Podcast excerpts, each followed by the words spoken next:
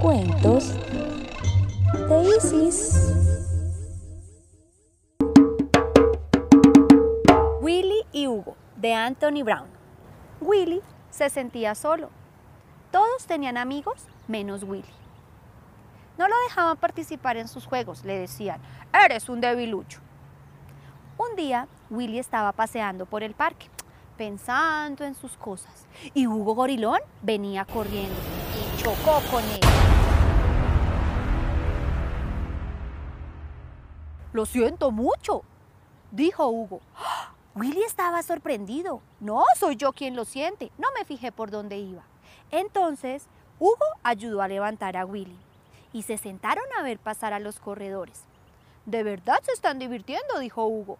Willy sonrió. Buster el narizotas apareció.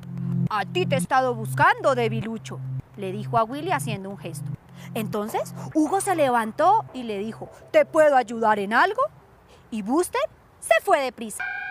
Entonces Willy y Hugo decidieron ir al zoológico. Luego fueron a la biblioteca y Willy le leyó un cuento a Hugo. Pero cuando estaban saliendo de la biblioteca, Hugo vio una criatura horripilante y Willy le dijo, ¿puedo ayudarte en algo? Y con mucho cuidado cogió la araña y la quitó del camino. Willy se sintió muy satisfecho. ¿Podemos vernos mañana? preguntó Willy. Y así fue. Y como dijo Valentín, este cuento llegó a su fin.